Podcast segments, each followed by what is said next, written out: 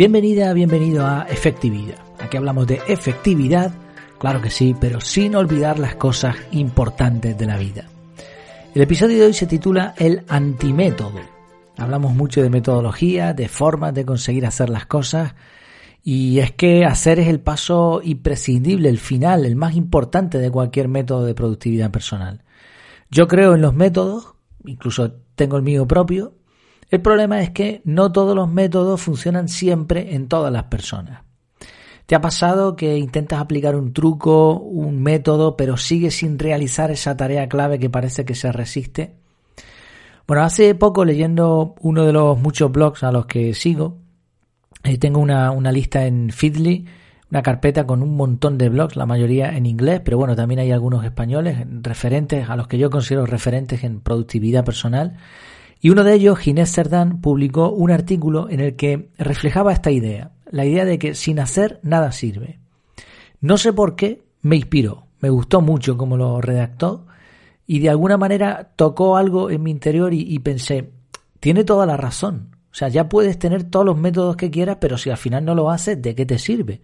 Nos olvidamos de esto muchas veces. Pensamos que el método es el fin y el método es una herramienta. El método al final debe servir para conseguir hacer las cosas. Eh, quizá la palabra herramienta no sea la lo más apropiada aquí, pero me entiendes el contexto. Es, un, es algo que utilizamos, esa metodología la utilizamos para conseguir hacer las tareas que queremos hacer. Y si no, pues no sirve para nada.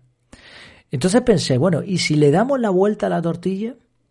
Fíjate que hay un montón de frases que expresan no el método, sino la acción. El que quiere peces que se moje el trasero, perro ladrador poco mordedor, o sea que al final el que déjate de ladrar y muerde más. Si haces cosas suceden cosas.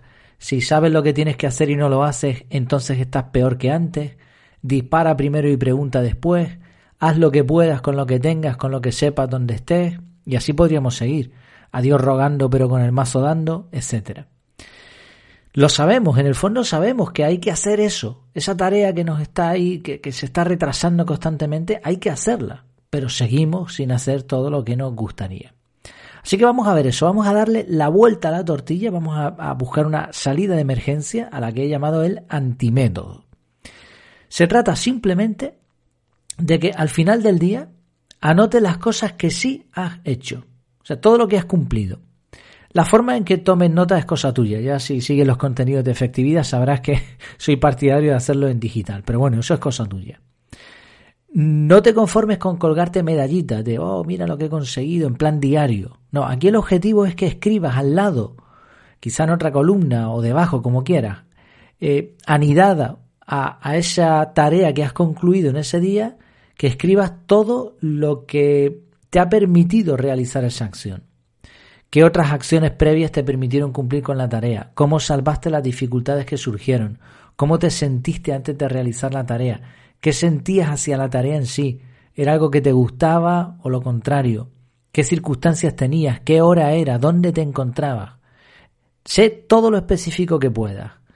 Y cuando termines de anotar todo eso, cierra la... No queremos un método, ¿no? Porque si no, no se llamaría el antimétodo. Cierra la libreta, la aplicación y di adiós a la productividad. Mañana será otro día. Al día siguiente lo mismo.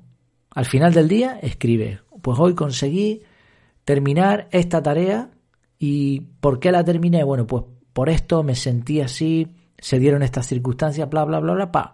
Al día siguiente otra vez lo mismo. No estamos haciendo nada, ¿eh? simplemente estamos viendo de alguna manera cómo hemos conseguido realizar las tareas.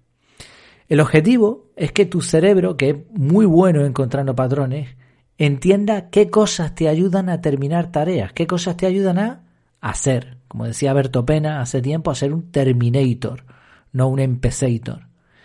Vas a tener esa comprensión, esa comprensión, perdón, cuando alguien te pregunte, oye, ¿y tú cómo consigues hacer tanto? Y ahora de forma intuitiva sepas responder de forma natural qué cosas te ayudan a ser productivo. ¿Por qué sabes la respuesta a esta pregunta? Porque has estado haciendo este ejercicio. De nuevo, repito, aquí no hay ningún método. Se trata simplemente de entender cómo funciona Y ese algoritmo, ese patrón que tu cerebro va a detectar, lo que hay que hacer es replicarlo. Y no tienes ni siquiera que escribir el método. Pues mira, cuando me encuentro en casa con el ordenador a 27 grados y he tenido un poquito de ejercicio en la mañana y un buen desayuno, entonces consigo realizar esta tarea. No, no se trata de eso. Se trata de hacerlo muy natural, no una metodología, sino que de forma mm, prácticamente automática nuestro cerebro entienda qué patrones hay detrás de las cosas que terminamos de realizar.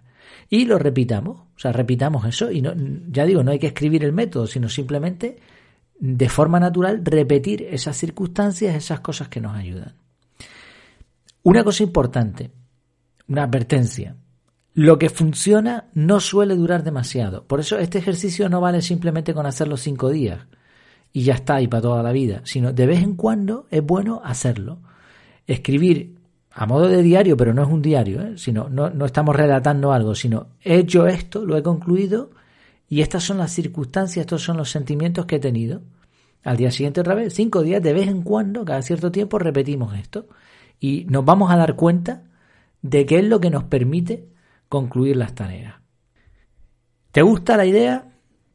¿Por qué no me cuentas cómo te ha ido el experimento? Me puedes escribir, como ya sabes, efectividad.es barra contactar y lo comentamos.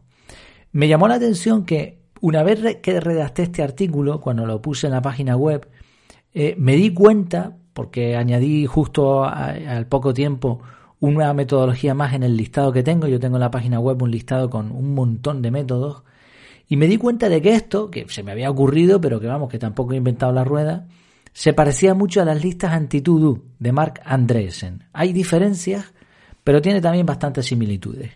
En el artículo donde me estoy basando te dejo el enlace, o si no puedes buscar en internet el listado de metodologías de organización personal, lista de métodos de organización personal, y te va a salir el listado mío y ahí vas a poder ver estas listas antitudo que tiene también bastante sentido, son bastante prácticas. Bueno, pues vamos a ir probándolo. Yo lo, he ido probando algunos días y, he visto he visto algunas cosas interesantes de forma natural, sin método, antimétodo. Muchas gracias por tu tiempo, por tu atención y hasta la próxima.